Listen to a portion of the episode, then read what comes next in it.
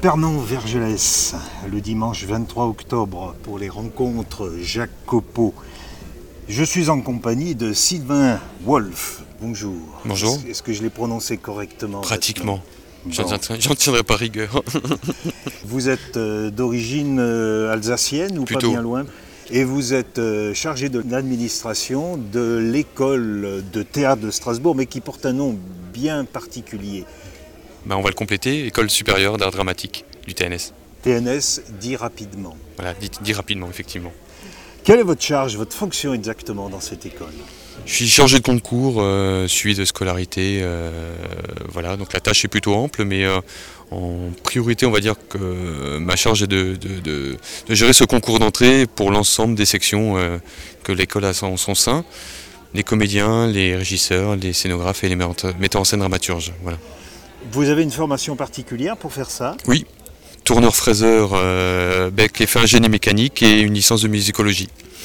Donc c'est un parcours particulier. Totalement particulier. Vous aimez votre métier? Oui, absolument. Le contact avec euh, les, apprentis futurs intermittents du spectacle Ça forme, ça, forme un tout. euh, c'est de se remettre en question finalement euh, chaque année ou presque chaque année lors d'un recrutement, d'avoir des, nouveaux élèves passant par là, en, donnant, essayer de donner le maximum de ce qu'on peut leur donner pour qu'eux soient armés, si je puis dire, à la sortie de l'école et, et aller, aller au charbon, aller, aller dans leur propre expérience euh, professionnelle. Quoi. Voilà. Donc c'est un, oui, ça forme un tout. euh, je prends plaisir à ça et, et c'est tant mieux. Combien de nouveaux élèves cette année? Ben, 25, 25, une promotion de 25 élèves. oui. À chaque promotion, vous donnez un nom ou euh, Un, un numéro de groupe pour être précis. Donc en l'occurrence, euh, la rentrée la 16, euh, on a accueilli le groupe 44, c'est ça. Je m'y perds presque. Alors on entend à côté d'autres rires parce que ici, là en ce moment, vous n'êtes pas tout seul, vous êtes avec des, des élèves dont c'est la première année. Par exemple, Lisa. Oui, bonjour. Lisa, vous, vous n'êtes pas euh, dans la perspective de devenir euh, comédienne, mais vous êtes dans la perspective de devenir. Alors est-ce que le féminin existe? Régisseuse? Ah, on peut dire oui et non, on peut dire régisseur euh, ou régisseuse, oui. Je pense que ça peut se dire. Est-ce que vous pouvez définir le métier de régisseur? Alors nous, on va apprendre euh, plusieurs postes euh, professionnels. On va faire autant de sons, de vidéos, de lumière, de machinerie, de plateau, de régie générale. Et ça va nous orienter suivant nos choix, nos préférences. Après, voilà, on a le choix. Trois années d'études aussi, Absolument. un diplôme à la fin. Un diplôme et une équivalence master si on fait le choix de passer un mémoire à la fin des trois ans. Et après, vous êtes prête à aller sur le marché de l'emploi ou vous pouvez parfaire encore votre formation Euh, c'est une très bonne question. Pour l'instant, je compte faire mes trois ans et puis voir ce qui va se passer pour moi au- à la fin. Mais ça existe, Voilà. on peut poursuivre. Peut-être pas poursuivre dans la continuité, mais je pense qu'on, si on veut voir autre chose, ou- ouais, on peut. Vous êtes enfin les- euh, dans ta section particulièrement, il y a moyen effectivement de compléter encore cette formation, même si, comme dit, elle est pré-professionnalisante, elle est, elle est supérieure. Donc en soi, c'est pas forcément un aboutissement, mais en tout cas, euh, euh, c'est d'un niveau qui quand même euh, est, est consistant et qui a priori donne, donne tout, tout le savoir-faire pour aller travailler ensuite. Ceci dit qu'en rentrant à 18 ou 20 ans, 22 ans, on fait encore 3 ans d'école ou d'en sortir peut-être même à 28 ou 30 ans, il y a un moment, on a peut-être envie de, de rencontrer un autre public qu'un public étudiant. Quoi. Qu'est-ce qui fait que l'on ait envie de faire cette profession-là? Qu'est-ce qui déclenche l'envie de se lancer dans ces études-là? Alors, moi, je pense que si on fait un sondage auprès des techniciens, régisseurs du spectacle, il y a à peu près 90% de cette population-là qui est musicien, de base. Pour moi, c'est la musique qui m'a orientée vers ce domaine-là, parce que je voulais pas faire de mon métier, enfin, je voulais pas être instrumentiste, parce que je fais du piano et de la percu, mais ça m'intéressait pas, je voulais pas être, être professeur d'instruments. Et du coup, j'ai essayé de trouver quelque chose, une voie qui me permettrait de faire de la musique, du son, quelque chose qui s'en rapproche. C'est la table de mixage pour commencer. J'imagine qu'auparavant, chez vous, avec les, les outils qui existent actuellement, vous aviez déjà bricolé du son? Même pas, en fait. Même pas. Non. Moi, j'ai fait un bac plus 2 en sortant du bac, en régie du spectacle, un DMA. Et c'est après que j'ai passé le concours. Donc j'avais vraiment une formation de- d'instrumentiste euh, au départ. Deux comédiennes, Elfège et Mélodie, Voilà, deux apprentis comédiennes. apprenties comédiennes. Alors, est-ce que je peux vous demander, l'une après l'autre, Qu'est-ce qui motive l'envie de devenir, d'apprendre ce métier de comédienne? La passion, moi, je pourrais parler en mon nom, la passion pour les mots.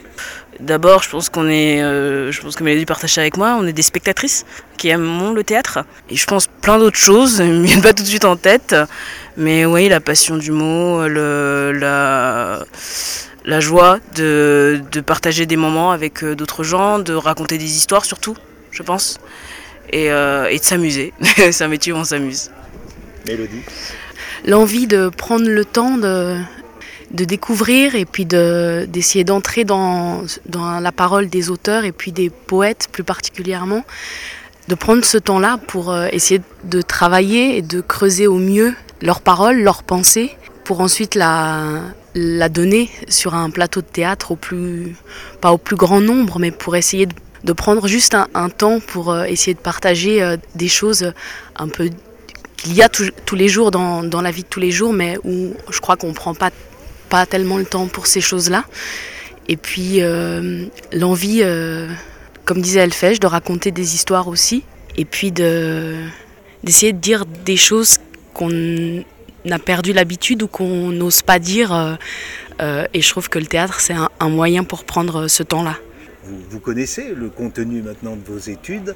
Est-ce que vous pensez que ce contenu répond à votre, à votre attente? Au-delà.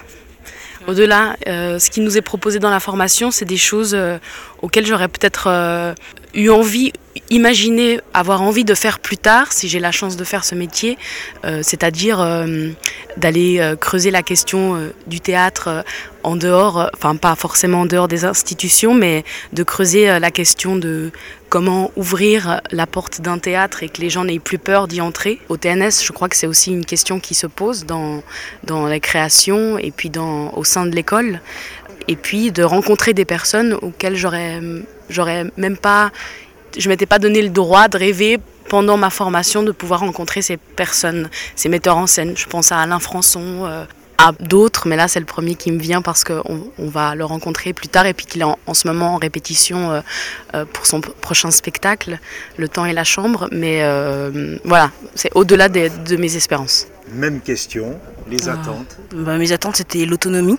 Donc euh, ce terme de pré-professionnalisation est, euh, était importante pour moi et c'est exactement ce que le TNS nous donne et comme l'a dit Mélodie, même plus, euh, dans le sens où euh, là par exemple on est en plein travail avec, avec Nordet et, il nous apprend il nous apprend à apprendre. Et ça, euh, c'est pas si évident que ça.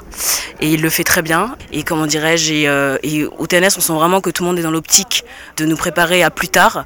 Et on nous vend pas du rêve. On, nous dit que ça va être difficile. On nous donne les outils. euh, on nous montre comment les utiliser.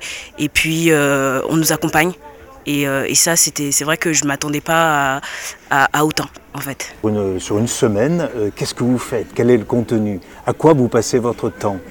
Du théâtre, du théâtre, du théâtre. euh, de, euh, pour ma part, je me lève à 8 heures, j'arrive au TNS, euh, je m'étire ou je lis des textes, et puis après on a cours, par exemple avec Marc Prou, par exemple, le, le matin, travail corporel, où, on- comment dirais-je, on fait un peu d'acrobatie, un peu de, de danse, un peu de, un peu de tout, et, euh, et puis euh, à, on, on mange à midi, et puis après on reprend euh, avec un cours un peu plus théorique entre guillemets mais toujours dans l'optique de, de pratiquer. Par exemple, en ce moment, bah, c'est avec Nordet, et jusqu'à 18h. Et puis, Une théorie de quoi théorique, euh, je dirais théorique parce que voilà, on discute, on échange surtout.